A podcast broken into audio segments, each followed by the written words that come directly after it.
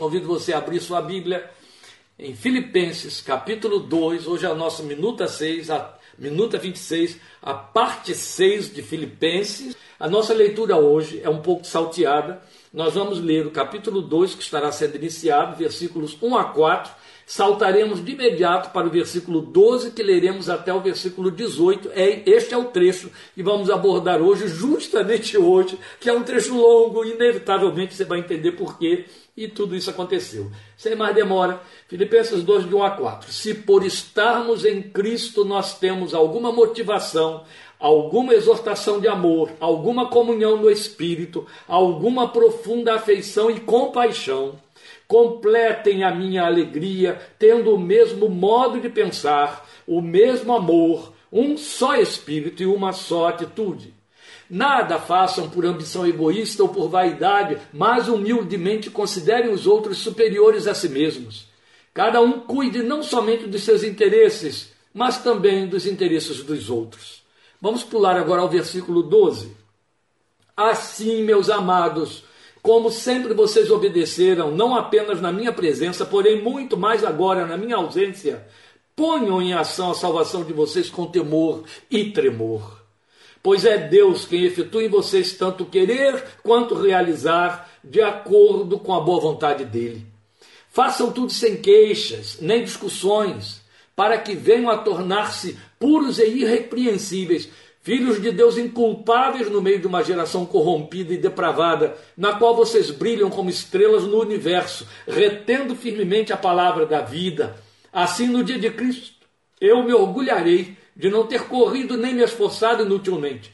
Contudo, mesmo que eu esteja sendo derramado como oferta de bebida sobre o serviço que provém da fé que vocês têm, o sacrifício que oferecem a Deus, Estou alegre e me regozijo com todos vocês. Estejam vocês também alegres e regozijem-se comigo.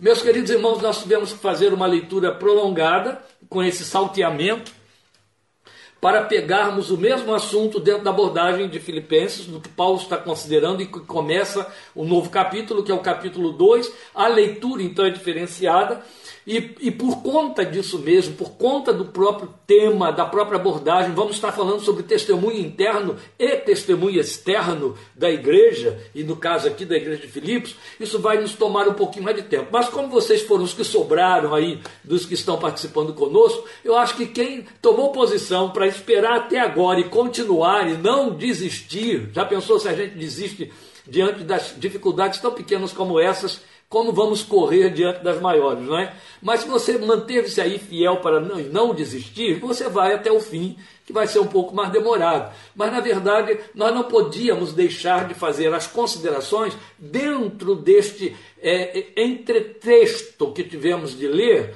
porque é o mesmo assunto. Então veja bem, lá no capítulo 1, nós o dividimos e nos ocupamos com ele em cinco partes, em ordem crescente do texto, naquelas nossas considerações. Agora, o estudo ou, ou o exame, como temos feito, desse segundo capítulo, vai ser feito provavelmente em três partes.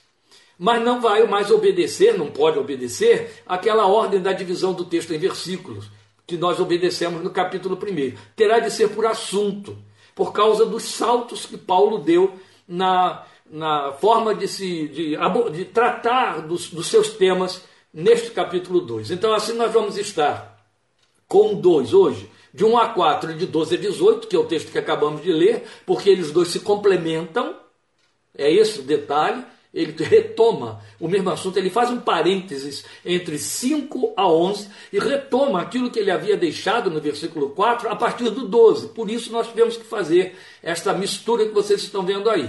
Na parte seguinte nós veremos então 2 de 6 a 11, que eu gostaria até de intitular como sendo o texto de Hebreus 13, 8, Jesus Cristo é o mesmo hoje, ontem, hoje será para sempre, porque ele, ele vai fazer uma abordagem tomando Jesus como exemplo e, e, motivador para os crentes de Filipos, ele vai fazer uma abordagem sobre a encarnação do Filho de Deus, que nós teremos aí nesse trecho de 6 a 11. E a última parte é a que segue de 2, 19 ao final do capítulo. É evidente que colocando assim, parece que já está decidido que teremos três partes do capítulo 2. Não posso garantir isso. Porque veja bem, Hoje o texto de abordagem será longa, porque não há como subdividir o argumento sem que a gente perca pelo meio do caminho só por, por conta de querer obedecer à ideia de minuta de 30 minutos. E é evidente que teremos que fazer esse mesmo tipo de, de, empenho para não perdermos a temática nas outras partes. Agora, é claro, se elas nos é, fornecerem, favorecerem umas subdivisões, faremos as subdivisões para que possamos ter o melhor proveito possível do nosso texto. Então, na verdade, este trecho que estamos abordando hoje, que acabamos de ler, ele trata de problemas internos da igreja. Veja bem, no capítulo 1, você vai lembrar, ele estava falando, estimulando os crentes de Filipos a se manterem fiéis, a suportarem a aflição, a tomarem a dele como estímulo, contrariamente às pressões externas daqueles que estavam exercendo má influência, se aproveitando dos sofrimentos para poder negar o apostolado dele, a legitimidade do apostolado dele, e fazendo pressão sobre esses irmãos, de maneira que eles entrariam em desespero, e até entraram, quanto a estarem questionando: se eu estou sofrendo, cadê minha fé? Eu estou abandonado, então está tudo errado eram problemas externos, mas os problemas externos causaram problemas internos. A igreja não saiu incólume daquelas pressões exercidas por malfeitores, eu estou pondo malfeitores entre aspas, porque a palavra é forte, mas não sei se tem que caber aspas aqui não. Que estavam lá pressionando a igreja daquela maneira. Então ele deixa por um momento a sua argumentação a respeito das tentações externas por essa pressão dos que afligiam os crentes de Filipos e se volta para o que parece ser tão problemático internamente quanto aquelas aflições externas, ou pelo menos respostas negativas que estavam sendo dadas da parte de alguns que eram líderes, inclusive, da igreja. Então, talvez até mesmo em decorrência dessas pressões externas por parte dos falsos apóstolos que influenciaram, que provocaram divisões internas no grupo, quebrando sua harmonia e comunhão. Essas divisões internas são apenas percebidas pelas exortações que ele faz. Não são tão claras como foram, como por exemplo, na igreja de Corinto, em que ele as cita, ele até mostra quais os motivos, os grupos que se formaram dentro da igreja. Não.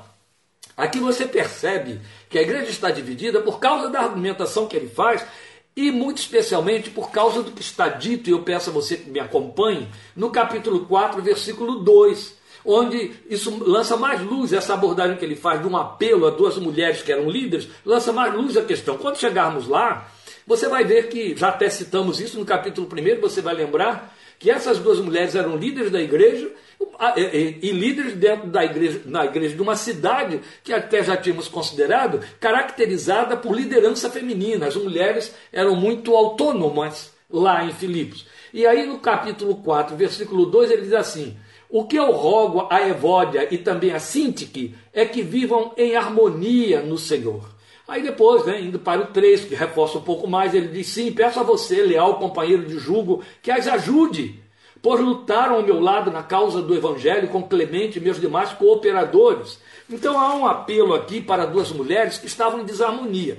Se essas mulheres, como se supõe, eram líderes da igreja, essa desarmonia justifica a argumentação dele requerendo, exortando os crentes de Filipos a retomarem a unidade que tinha sido quebrada. Supomos, e com bastante prova, que a unidade interna foi quebrada por influência negativa externa da parte de Lobos, que ele exortou, por exemplo, os crentes de Éfeso a respeito desses lobos que um dia viriam aparecer, como de fato apareceram. Então é por isso que nós vamos saltar o parênteses que, em que ele coloca é, é, os filipenses frente ao exemplo de Cristo. O texto que eu falei que era de 5 a 11. E nós vamos continuar então a examinar o seu apelo, que vai seguir pelo verso 12 até o 18.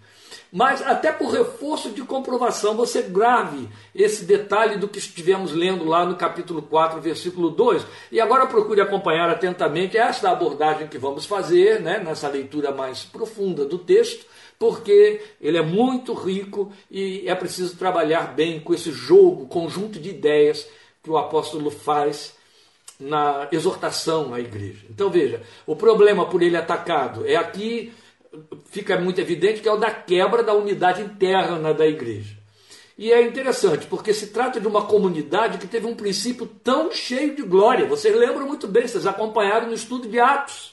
Né? Vamos lembrar bem lá que aconteceu em Atos capítulo 16. Então, mesmo uma igreja que teve um princípio tão cheio de glória, podia descambar ao longo do tempo na direção da perda da sua identidade de comunidade de discípulos de Cristo. Por que, que eu estou dizendo perda de identidade de comunidade de discípulos de Cristo? Porque você deve lembrar a exortação de Jesus em João 13,35, que, que caracteriza a igreja. Ou seja, como é que o Filho de Deus pensa a igreja? Como é que o Filho de Deus vê a igreja? A igreja povo, a igreja comunidade. Eu não estou dizendo a igreja denominação, essa é a invenção dos homens. Eu não estou dizendo a igreja reunida é, é, por grupos. Não, eu estou me referindo à comunidade, a grupos locais afins para é, defesa do evangelho, proclamação do evangelho, divulgação do evangelho. Isso é a igreja. Então, Jesus olha para a igreja e diz assim: João 13, 35. Nisto todos conhecerão que vocês são meus discípulos, se tiverem amor uns pelos outros. Depois você vai para o capítulo 17 de João e você vai ver que, tanto na forma de orar pela igreja, quanto no apelo que ele faz ao Pai, ele insiste, insiste e repetitivamente usa a palavra unidade, unidade, que todos sejam um, que todos sejam um. Paulo em Efésios, escrevendo aos Efésios, no capítulo 4, ele trabalha também com muita ênfase na questão da unidade como sendo a característica da igreja como povo de Deus. E ainda, mesmo sem precisar entrar aqui nos detalhes das, das argumentações dele nesse capítulo 2, eu quero é, sensibilizar você, ou melhor, acordar a sua memória para a sensibilidade de algo que cai em lugar comum, nunca poderia ter caído em lugar comum. A gente perde consciência disso e, ao perder consciência, cai no erro dos filipenses. Veja, quem se converteu ao Evangelho de Cristo num dado tempo da sua vida e que tenha passado minimamente por alguma experiência religiosa anterior, mesmo que não tenha sido participante ativo de uma religiosidade anterior, mas que tenha passado por alguma experiência em que ele não se entendia ateu. Ou seja, ele frequentou de alguma maneira algum tipo de grupo, mesmo grupo chamado cristão. Aí se converte. Minha experiência, sua experiência. Se converte e integra uma igreja local. Essa é a realidade de todo cristão evangélico. Ele se converte, ele integra uma igreja local. Primeiro que ele precisa procurar batismo para cumprir a ordenança. Depois ele precisa se reunir com um grupo de crentes para cumprir a outra ordenança, que é o memorial, a mesa do Senhor, a mesa da comunhão. Então, inevitavelmente, o crente tem de ter um grupo com o qual ele participa em alguma, de alguma maneira, em algum lugar, ou vários grupos. E a, a, a, a realidade experiencial de quem emerge de uma experiência religiosa para dentro de uma vivência evangélica está nesse contraste de ambiência. O que, é que eu chamo de contraste de ambiência? Eu não estou falando de formas. Eu não estou falando do que é feito entre os evangélicos, não. A primeira característica que chamou a atenção minha, sua, quando nos convertemos, foi esse espírito de corpo que a gente descobriu na igreja. E, lamentavelmente, eu tenho de colocar isso como uma experiência que está ficando rarefeita e lá no passado, porque a igreja se tornou populista, institucionalizada, e virou clube no, na grande maioria das, das suas manifestações locais. E nesse contexto de igreja clube, esse sentimento de unidade, esse sentimento de pertencimento desaparece. Por vaidade de líderes, indo na contramão de toda a proposta do evangelho, as pessoas querem vastas aglomerações. A vasta aglomeração se traduz em poder e dinheiro. Dinheiro traduz poder também. Vaidade humana, todas essas coisas juntas aí. Então, é muito comum você ouvir líderes se encontrando e contabilizando o número de ovelhas que tem. Ou alguém pergunta: quantos membros tem a sua igreja? Essa tolice, que só é a expressão de vaidade humana, ela fala do pé de barro dos líderes em busca de poder. Todos, quase todos caem por aí. Então, quanto maior o número, mais jactância, mais sensação de ter dado certo, de estar sendo abençoado o sujeito tem. E com isso, paga o caríssimo preço da perda da unidade. Num grupo muito vasto, a primeira coisa que vai acontecer é falta de identidade. As pessoas não se identificam umas com as outras. Fica aquele sistema e, e, e, e experiência paroquial. Entende? Habito numa região. Essa é a minha igreja. E o evangelho não corre nessa direção. Em nenhum lugar, nenhuma página dele. Você não consegue enfiar isso em página alguma, não consegue extrair de lugar algum. Ah, mas a Bíblia mostra que lá no dia de Atos, 3 mil, depois 5 mil. Essa gente se converteu em multidão e se agregou em grupos, formando igrejas diminutas, porque a igreja do primeiro século ela era é, incontestavelmente igreja doméstica. Depois, por várias circunstâncias e outras coisas mais, ela não pôde se manter assim também porque, obedecendo à liderança da mãe de Constantino, pseudo-cristão César Romano, a igreja começou a se reunir em templos, começou a construir templos e se reunir em templos. E é evidente, aí veio o problema: quanto maior o templo, quanto maior mais gente, mais maior, maior o templo, menos unidade, menos identidade e todos esses problemas que vão por aí. Mas eu volto ao ponto. Jesus deixou muito claro que a unidade, e a unidade só existe quando há o amor, o amor é o vínculo, né? É, é, quando essa, essa unidade e esse amor que pode ser é, é bem experiencial estão em alta, essa unidade faz com que haja identidade. As pessoas se identificam. Não é que elas vão dizer, ah, somos, nós participamos da mesma igreja. Não. Elas se conhecem. Elas se conhecem na fala, na forma. Elas se conhecem por data de nascimento. Elas se conhecem por sobrenome, nome e por aí vai. Por endereço, por endereço. Elas se conhecem por endereço. Praticar a hospitalidade, isso é doutrina cristã. Eu conheço cidades inteiras que a cultura não permite a hospitalidade. Há países onde isso é quase imoral. Interessante, né? Mas são países pagãos, viu, gente? Países pagãos.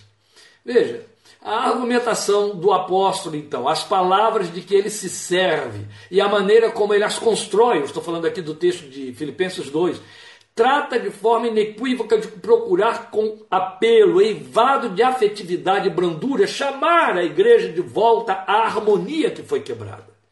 Ora, se partirmos do ponto de que João 13,35 e depois Efésios capítulo 4 e depois João 17 deixam muito claro que a característica da igreja para ser igreja é unidade e amor de uns pelos outros. A quebra dessa unidade na igreja de Filipos foi mais do que o suficiente para produzir preocupação, angústia e sofrimento no coração do apóstolo, que foi um instrumento que Deus usou para estabelecer a igreja de Filipos, a primeira igreja da Europa. Então veja, um conjunto de valores espirituais adquiridos por meio da fé em Cristo são pontuados, ou é pontuado no verso 1. E aí é replicado na forma de seus efeitos na mesma ordem, no verso 2. Eu vou ajudar você a perceber isso que eu estou dizendo aí. Vamos voltar à leitura de 1 e 2 para que você entenda. Ele diz assim: Se por estarmos em Cristo, eu disse aqui, valores espirituais adquiridos é, por meio da fé em Cristo. Então ele está dizendo: se por estarmos em Cristo nós temos alguma motivação, eu vou traduzir isso melhor para você poder compreender melhor na leitura. Veja, se por estarmos em Cristo nós temos um mínimo de motivação, um mínimo de exortação de amor, um mínimo de comunhão no espírito, um mínimo de profunda afeição e compaixão. É isso que ele quer dizer com alguma, alguma, alguma. Agora veja no verso 2: completem a minha alegria, aquela alegria de que ele vinha falando no capítulo 1, tendo o mesmo modo de pensar, o mesmo amor, um só espírito, ou um mesmo espírito, uma só atitude, ou uma mesma atitude. Ele faz um contraponto entre alguma ou o mínimo com o mesmo. Mesmo, unidade. Por, por menos que seja, o que ele está dizendo é que seja, que, que, que seja generalizado. É isso. Mas nós estamos dizendo o quê? O que eu estou mostrando para você é que ele então apresenta valores espirituais adquiridos por estarmos em Cristo, que ele replica nos seus efeitos. E na mesma ordem no verso 2. Então vamos ver. O ponto de partida, então, está na lembrança que ele faz aos crentes de Filipos do seu posicionamento espiritual. Ele diz estar em Cristo. Qual é a posição do cristão? O cristão não está com Cristo. O cristão está em Cristo. Esta é uma teologia que Paulo não negocia, ela é amplamente trabalhada em Gálatas, ele deixa muito claro também em Efésios, capítulo 2, que você está em Cristo, que nós estamos em Cristo. Ele não diz estamos com Cristo. Essa, esse pequeno jogo de preposição pode parecer uma balela, pode parecer alguma coisa sem significado, não é não. Em termos revelacionais, a mudança da preposição estabelece um tremendo abismo, um intransponível abismo. Entende? Então veja, é, quando ele diz estar em Cristo, e eu estou dizendo que faz uma tremenda diferença com estar com Cristo, é porque estar com Cristo fala de simpatizantes, fala de pessoas que concordam com as ideias do Evangelho, até participam de coisas afins. Agora, estar em Cristo é um posicionamento que fala de internalização. Entende? Que é toda, todo ampliado no Evangelho para falar de crucificação e por aí vai. Eu vou pausar só um segundo. É, como nós estamos debaixo de muitas dúvidas aí com respeito à conexão, está tudo indo bem, só uma pessoa basta para me dizer está tudo ok, para eu poder continuar aqui. Estamos com transmissão direta, gente. Tem, vocês estão recebendo a transmissão, estão me ouvindo, me vendo. Preciso aí de um pronunciamento qualquer, ali, em São Paulo, alguém em Rio Claro, no Rio de Janeiro. Bem, o Sérgio acaba de me responder do Rio de Janeiro, está ok. A Renata de São Paulo, obrigado. Então vamos tocar para frente. Já basta. Também Pastor Novaes, lá do Rio, obrigado, obrigado. Zeca, pronto. Estamos bem aqui. Campinas também, obrigado. Então vamos continuar. Desculpem, precisava disso porque é, hoje o bicho pegou aqui, né? ficou complicado. Então vamos voltar aqui, na, na, no contraponto que ele faz, na, nas evidências, nas é, é, identificações. Analândia, obrigado, Célia, está aí em dia. Muito bem, vamos então aqui no nosso ponto. O que nós estamos considerando é, ele está mostrando que por estarmos em Cristo, ó, mergulhados em Cristo, por estarmos em Cristo, trazemos algumas características que são trabalhadas em nós, que são colocadas dentro de nós pelo Espírito Santo de Deus. É isso que evidencia a nova natureza que recebemos pela fé. Então, qual é o ponto de partida? Como é que ele está mostrando aí? Ele vai mostrar que ao, ao, estar em Cristo, e isso tem os seus efeitos. Então, os efeitos resultantes de se estar em Cristo. Veja aí, quais são os efeitos? exortação de amor, que também pode ser entendida como consolação de amor, é a mesma palavra, entende? Ou seja, porque eu estou em Cristo, eu recebo o consolo de ser amado. Ou eu recebo uma exortação, uma palavra que me estimula, me dizendo que eu sou amado. Entende? o mínimo de exortação, o mínimo de consolação de amor, alguma consolação, alguma exortação que ele está dizendo aí. A segunda coisa que ele diz que acontece como característica ou consequência de eu estar em Cristo é que há comunhão no Espírito, no Espírito Santo. Você sabe que a função principal do Espírito Santo, naquela invocação trinitária que Paulo faz em 2 Coríntios 13, é comunhão, a comunhão do Espírito por que, que a palavra comunhão, koinonia, é atribuída ao Espírito e não ao Pai nem ao Filho? Porque o Espírito tem a função de, habitando dentro de nós, promover, ser esse elo de ligação, de comunicação entre, entre mim e o Deus eterno, da pessoa do Pai e do Filho, e entre mim e os filhos do Deus eterno. A comunhão com o Espírito também significa, e é o ponto de partida, de que eu tenho comunhão com Ele, porque Ele habita dentro de mim. E aí eu tenho em comum com Ele meu corpo, no qual Ele habita. Então, ele está dizendo que, como consequência de eu estar em Cristo, eu tenho comunhão no Espírito. Paulo está dizendo o mínimo de comunhão no Espírito que você tem depois ele vai dizer que, como característica de estar em Cristo, e a igreja de Filipos, todos nós, há uma profunda afeição e compaixão. É belíssima a linguagem, porque ele fala não só de profundo, o adjetivo é forte, profundo, ou como Pedro escreve mais tarde, diz entranháveis afetos, quer dizer, é lá de dentro, por isso profunda. Ele fala de afeição. Afeição é identificação e compaixão. Compaixão significa identificado de tal forma que participa do sentimento do outro, seja sentimento positivo ou sentimento negativo. Lembram? sorrir com os que sorriem chorar com os que choram. E ele fala que isso é profundo, profunda afeição e profunda compaixão. Vamos lembrar que ele está dizendo isso como um exercício em comunidade, é no meio do grupo, da, a unidade do grupo, grupo local, o grupo que se reúne, a igreja que está lá em Filipos. A sua igreja, o lugar onde você tem comunhão, aqueles com quem você troca coisas eternas, com quem você cogita de coisas eternas.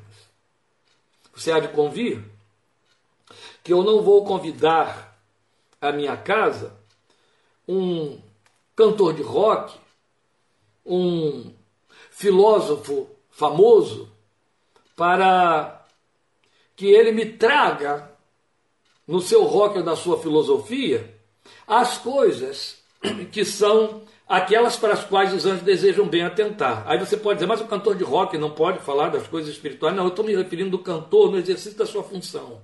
Estou me referindo ao filósofo no exercício da, da sua função. Estou dizendo que ele só tem para oferecer o rock que ele tem, o outro só tem para oferecer a filosofia que ele tem, é, um cientista só tem para oferecer a ciência na qual estuda, vive mergulhado nela. Não, eu vou convidar a minha casa um cientista cristão, um roqueiro cristão, um filósofo cristão, porque junto do, do, do, da ferramenta de atividade dele, da sua profissionalidade que o caracteriza, ele tem os conteúdos do céu, com os quais eu estou identificado. Então, isso faz com que eu tenha simpatia por esses conteúdos dele e eu trago à minha casa para que eu possa desfrutar desses conteúdos que acabam passando por dentro das suas características ou das suas. Bem, eu vou trazer o exemplo para uma forma bem, bem mais prática. Qualquer pessoa que me receba em sua casa me recebe como pastor. Mas, inevitavelmente, eu também levo comigo o psicólogo que eu sou para falar de profissão. E quando eu entro ali como pastor ou como psicólogo, também entro como marido, também entro como pai, também entro como avô, ou seja, eu entro com minhas realidades da vida temporal. Agora, todas as minhas realidades juntas e cada uma por si mesma, de per si, elas passam por dentro de conteúdos eternos, porque o Espírito habita dentro de mim. Então, o que o apóstolo está dizendo é: vocês trocam afeições, vocês trocam conteúdos afetivos profundos por causa dessa identidade da natureza espiritual. Vocês têm profunda afeição e profunda compaixão, ainda que seja mínima, é profunda. Interessante.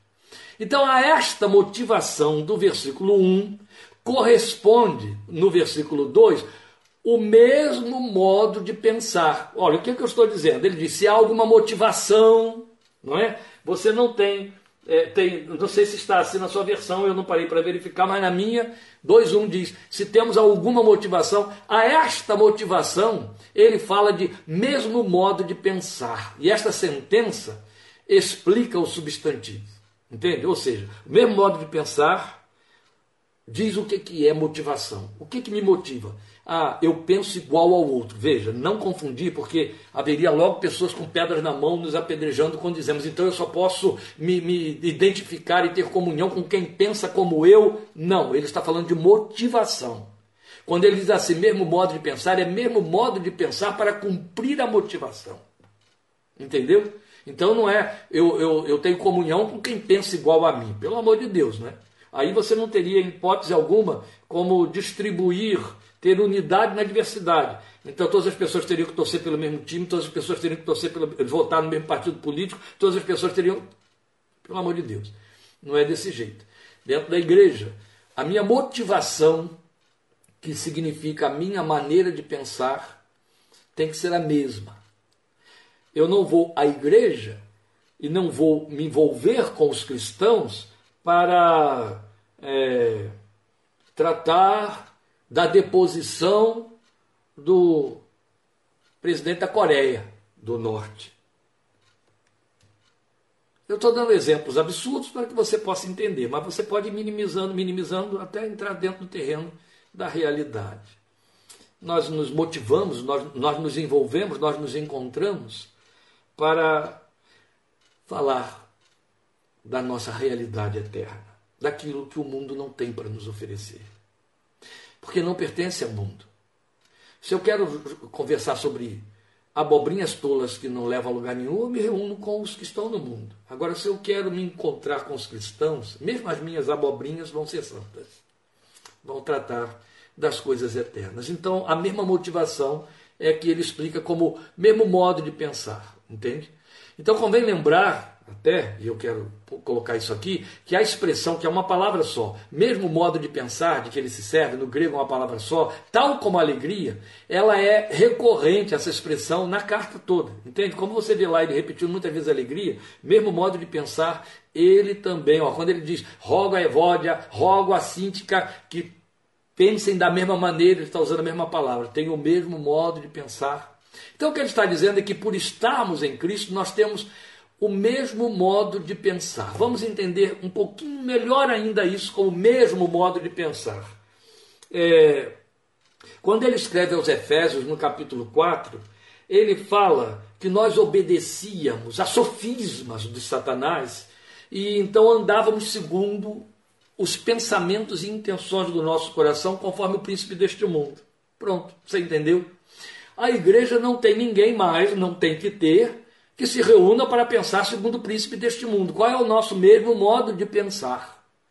Tratar das coisas eternas. É aqui, escrevendo aos Filipenses, que ele fala de combatermos, você viu isso no capítulo 1, combatendo junto pela fé evangélica. Esta é a motivação, este é o mesmo modo de pensar. Eu, eu, eu, eu faço a igreja, quer dizer, eu sou a igreja, eu realizo a realidade da igreja combatendo pela causa evangélica uma mesma motivação, um mesmo propósito, um alvo de, de vocação comunitária. E aí vem os desdobramentos. Veja, primeiro, a exortação de amor. Você tem o equivalente à exortação de amor, no versículo 2 é o mesmo amor. Se há alguma exortação de amor, ele diz que tenham o mesmo amor, a expressão significa uma palavra de estímulo a amar, uma proposta consoladora de ser amado como cristão entre os demais. Né? Se sentir, é promover esse amor. E o pronome, né? o pronome é, é, mesmo sub, subentende um amor único, exercido de igual maneira por todos e para todos, sem acepção de pessoas. Mesmo amor. Depois, alguma comunhão do Espírito ou no Espírito, o correspondente é um só Espírito, do versículo 2. E aí convém salientar que comunhão no Espírito significa aquilo que o Espírito Santo promove, como eu já estive falando, uma vez habitando né, dentro do, do coração do crente, que é a comunhão de cada um com o Senhor e com os demais membros do corpo. Quem opera e torna possível este sentimento de unidade, de pertencimento, é o Espírito Santo de Deus. E o resultado que torna evidente esta realidade é todos no mesmo Espírito. E Espírito aqui significa o Espírito do homem, ou seja, todos tendo a mesma natureza do alto, todos tendo o mesmo Espírito tocado, transformado, quebrantado, em palavras finais, o mesmo Espírito convertido. É isso que significa, não é? E o resultado que torna evidente esta realidade é todos é, é, é, é todos participando da natureza do alto, tornando ainda mais prático. Eu me identifico com os outros cristãos porque temos a mesma natureza, temos a mesma motivação, temos os mesmos propósitos, temos empatias.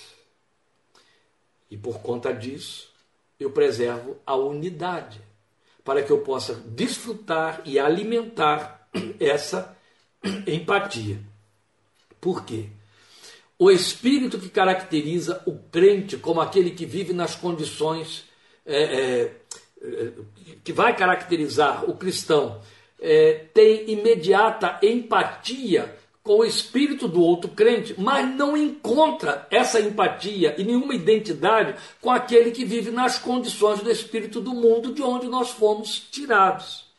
Existe educação, respeito, existe, mas não há empatia. Não há empatia no sentido de que eu não me identifico com aqueles conteúdos.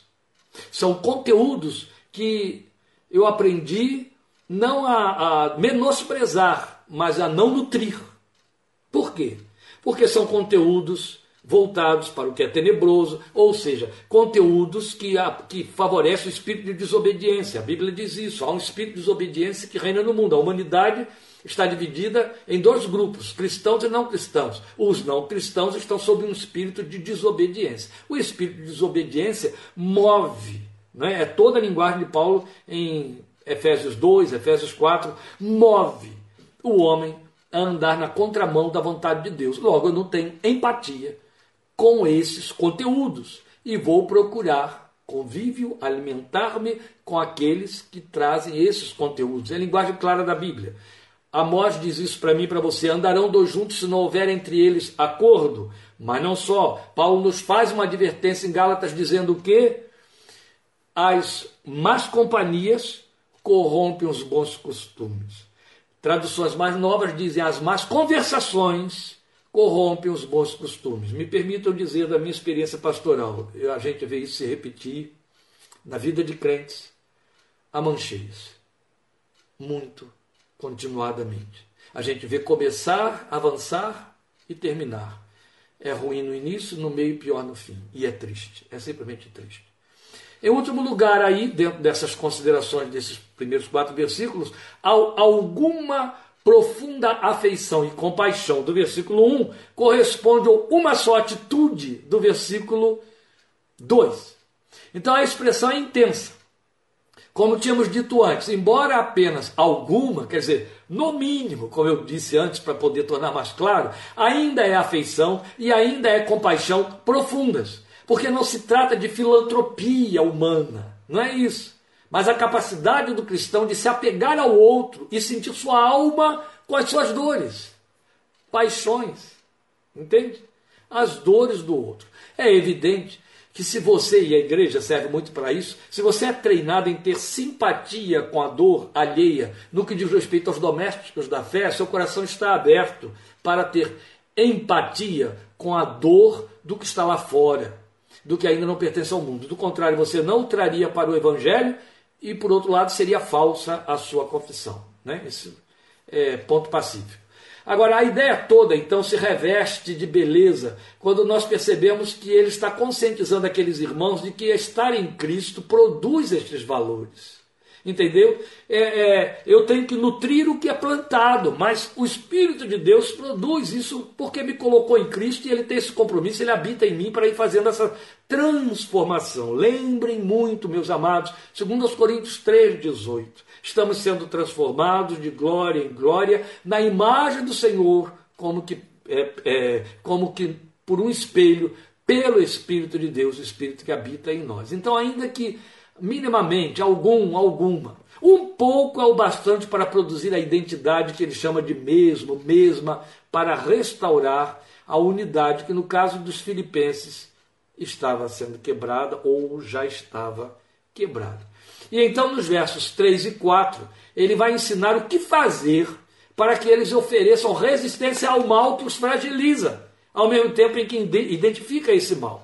Eles estavam agindo com partidarismo. A minha versão não usa no versículo 3 a expressão partidarismo, fala de ambição egoísta. As versões mais antigas dizem partidarismo, porque na verdade a palavra traduzida na minha versão por ambição egoísta traduz partidarismo. E a ideia é essa. Esse é que é o ponto. Entende? Ele está dizendo que eles estavam agindo com partidarismo, quer dizer, unidade quebrada, ambição egoísta. Dizer, eu estou querendo apenas satisfazer o meu propósito, o meu pensamento, o pensamento já está quebrado aí. E vaidade ou vanglória. A minha versão põe vaidade e algumas outras as versões mais antigas colocam vanglória para traduzir vaidade. E vanglória significa tomar para si a glória que pertence a outro no caso, a glória que pertence a Deus. E aí estava o problema. Então ele apresenta também a solução do problema. Ele os manda se reposicionarem por baixo.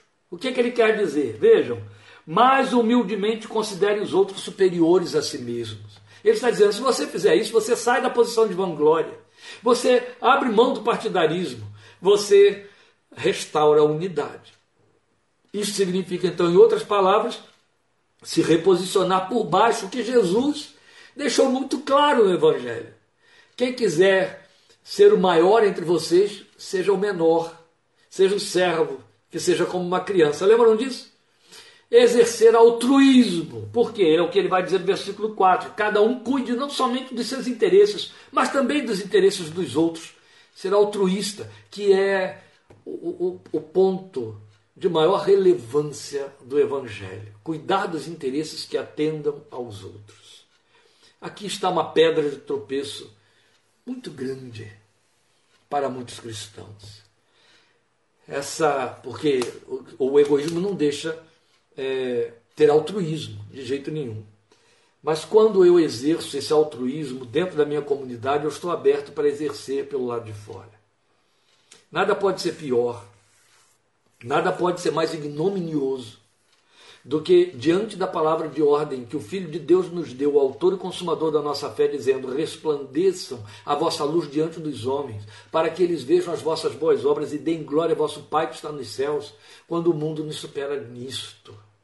Jesus disse muito claro que se a nossa justiça não exceder dos fariseus, não entraremos no reino dos céus. E o que, que eu chamo aqui de justiça de fariseus? Ou o mundo nos supera? O mundo nos supera em filantropia. O mundo nos supera no altruísmo, vezes sem conta. Até por conta de acharem que há meritocracia na fé. Então, se eu fizer muito, eu vou ter alguma, é, é, alguma devolução ou algum benefício. Não há.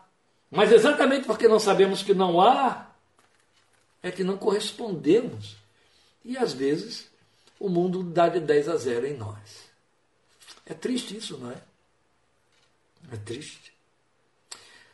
Até mesmo escrevendo a igreja de Corinto, Paulo teve que, fazendo apelo para o socorro aos crentes de Jerusalém que iam passar fome por causa da seca que estava naquela região, ele diz assim: continuem aquilo que vocês começaram a fazer o ano passado. Eles tinham parado, é assim mesmo. É, é, é como o pintinho de feira, bate na caixa, ele pipila, cheio de vida. Você para de bater na caixa, fica tudo murchinho lá dentro.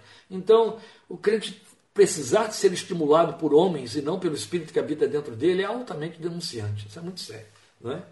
não ter uma empatia que evoca a sua reação, sua forma de agir. Eu vou botar aqui um exemplo disso que acho tão bonito, que me marca muito. Eu vou com isso esticar um pouco mais o nosso tempo, que já está esticado demais. Se você quiser jantar, pode, depois você ouve lá gravado. Mas quando houve há quatro anos atrás uma enchente daquelas desastrosas no Rio de Janeiro, que alaga tudo, que arrebenta com tudo, que varre casas, que deixa as pessoas ilhadas. Então a tragédia foi muito grande. Várias igrejas, especialmente as de salvação, se moveram no Rio para socorrer muita gente. Igrejas abrigaram famílias que perderam teto nos seus é, é, nos seus cômodos, etc. E aí precisavam, como o próprio governo, que as prefeituras botaram pessoas nos ginásios, etc., ali com colchonetes, precisaram de ajuda. Colchonetes, roupas, alimentos, água. E muitos se mobilizaram. Foi um trabalho muito bonito. Foi quando a Igreja de Cristo, inclusive, deu as caras, mostrando mesmo o seu altruísmo. Mas houve uma experiência singular, deve ter havido N delas que eu desconheço. Uma que eu tomei conhecimento. Um crente, muito conhecido inclusive por essa sua liberalidade em socorrer, ele foi a uma empresa onde ele tinha que fazer lá um contato e lá ele viu, ele vai, vai falar, ele entra em contato com o, o, empresário, o diretor da empresa com que ele foi fazer lá o seu contrato, tratar das coisas que tinha que tratar, fazer as tratativas, e ele viu um rapaz que atuava ali dentro, né, fazendo o trabalho que no Rio se chama de contínuo, que antigamente a gente conhecia como boy. E esse moço estava ali agindo, fazendo algumas coisas, etc. E ele chega para esse empresário, esse irmão nosso, chega para o empresário e diz: Fulano, nós estamos socorrendo um grupo de pessoas na nossa igreja lá no Rio. Na verdade, era uma igreja que não era nem a nossa igreja mesmo, como ele está citando aí, era um outro grupo mas que estava socorrendo pessoas, ele disse: Eu queria pedir aí a você uma doação. Se você pode deixar aí um cheque de 5 mil reais para a gente socorrer aquela gente lá, eu estou empenhado nisso, eu estou atuando, estou indo junto e tal. E aí o homem pega e diz, vamos pensar no seu caso, depois a gente vê aí o que, que faz e tal. E não deu muita atenção, foi seco, despachou, e aí ele continuou tratando das coisas que tinha que tratar. E o rapaz é, chega e diz para ele, eu estou indo embora. E o, o homem, estou indo embora, indo para casa, se despede. E o, o, o, empresário, esse a quem ele pediu o dinheiro lá para aquela ajuda, e pegou e disse: Ah, ele mora lá, ó, nessa região aí que você está dizendo que está com esse problema. Aí ele olha para o rapazinho e diz: É mesmo? Você mora onde? Ele diz: Bem, neste exato momento eu não estou morando mais. Né? Eu estou indo para dentro de um abrigo, de uma escola da nossa cidade, que realmente os dois eram da mesma cidade, onde eu vou dormir com minha, com minha sogra e a minha esposa, estão lá me esperando. E eu ainda preciso passar no mercado, ainda vou passar no mercado para comprar algumas coisas e poder levar para lá, para poder a gente passar a noite. Ele olha para ele e diz: Eu vou te dar uma carona e vou te levar para lá. O rapaz todo sem graça diz: Não, não, não precisa, não, senhor, é muito longe, não, eu vou te dar uma carona, vou levar você para lá. E pegou o rapaz e levou. Estava indo mesmo para a mesma cidade, levou o rapaz e disse pro, foi conversando com o rapaz, querendo saber a situação do rapaz. O rapaz foi contando tudo e tal, dizendo: é, ele está indo lá, eu vou levar você para dentro da tal escola onde você está abrigado.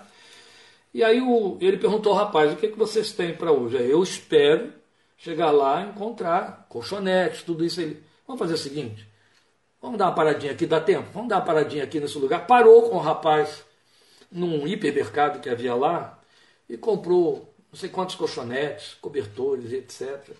E falou: ó, leva esses todos aqui para você, sua sogra, sua, sua esposa, e o que sobrar, doe para os outros lá. E foi embora. Deixou o rapaz lá na tal escola, onde tinha que abrigar, deixou aqueles bens lá, aqueles produtos que comprou e foi embora. Tocou. Dois dias depois, ele liga para aquele empresário: Fulano, a respeito daquela doação, você disse que ia pensar ia ver se me passava os 5 mil reais que eu lhe pedi para socorrer o povo que está lá na igreja tal. Um bairro que a gente conhece no Rio chamado Caramujo. O homem disse: Ah, pensei sim. Olha só, já fiz aqui um cheque que está em cima da minha mesa de 15 mil reais. Eu não vou te dar os 5 que você pediu, vou te dar 15, porque ontem, Fulaninho, que era o rapaz, chegou e me disse o que você fez com ele. E quando eu soube do que você fez com ele, eu me senti muito mal de ter saído daqui no meu conforto e para dentro do conforto da minha casa, não fazer mais, não fazer nada. E se você está me pedindo 5 mil para ajudar aquela gente, é sinal de que a coisa lá é mais grave, mais séria do que eu penso. 5 mil é pouco. Eu vou lhe dar 15 mil reais. Percebe? Isso é um testemunho muito belo, acompanhei isso aí muito de perto, isso mexeu, marcou muito.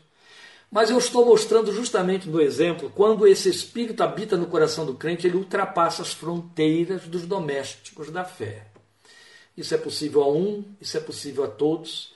E Paulo está dizendo que o crente tem esses elementos, esses núcleos, esses lastros dentro do núcleo da sua espiritualidade, porque quem garante isso, quem põe isso lá, é o Espírito Santo.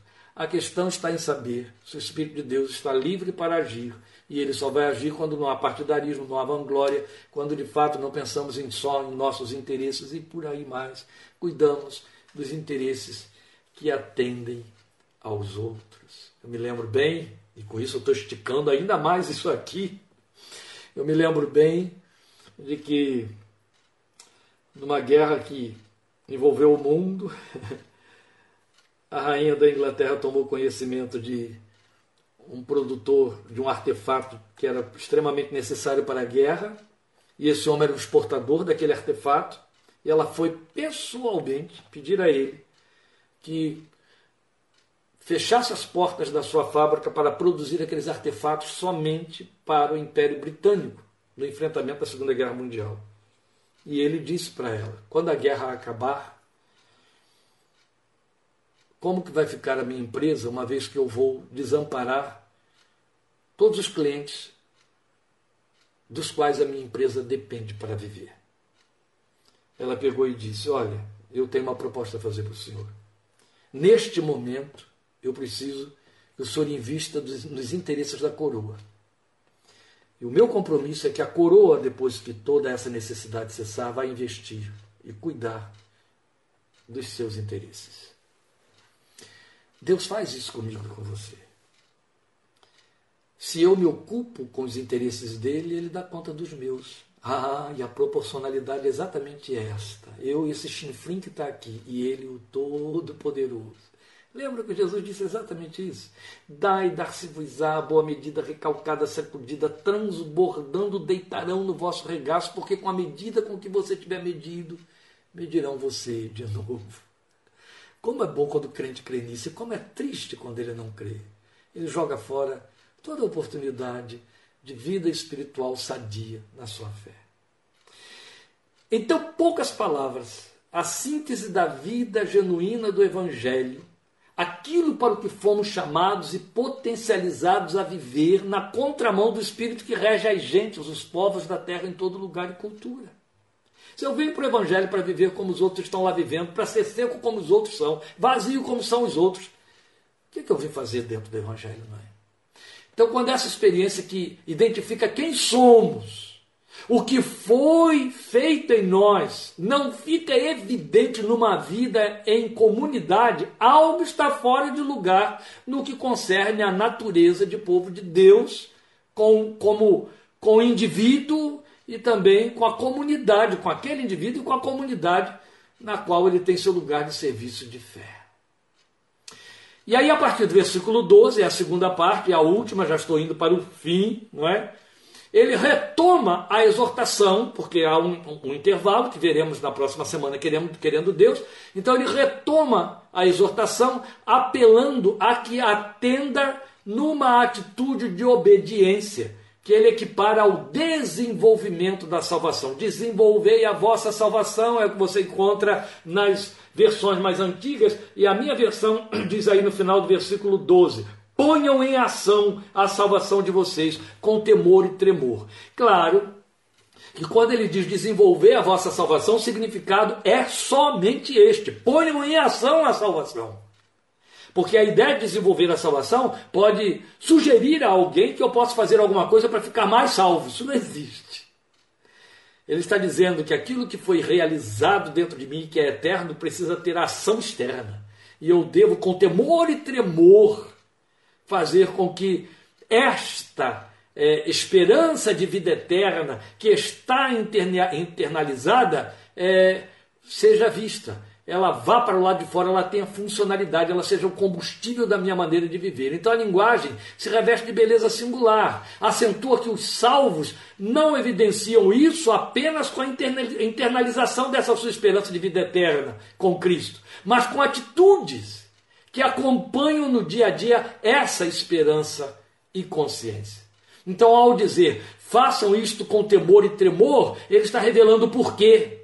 Ele não deixa se solto no espaço. Ele diz: porque tudo que está posto diante de nós para vivermos, para experimentarmos e para fazermos é um programa elaborado e levado a efeito por Deus por decisão de sua bondade nos incluir em seu programa ou nos seus planos. E aqui vale lembrar é evidente que ao citar isso eu estou me referindo ao versículo 13. Pois é Deus quem efetua em vocês tanto querer quanto realizar, de acordo com a boa vontade dele.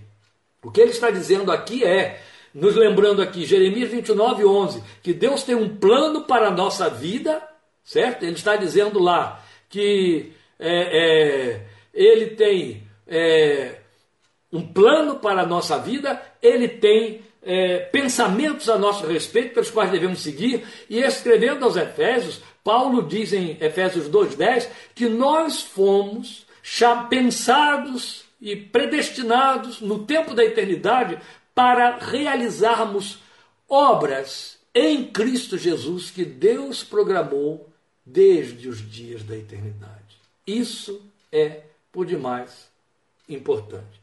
Agradeço, é importante vocês estarem sinalizando que o sinal continua atuando aí.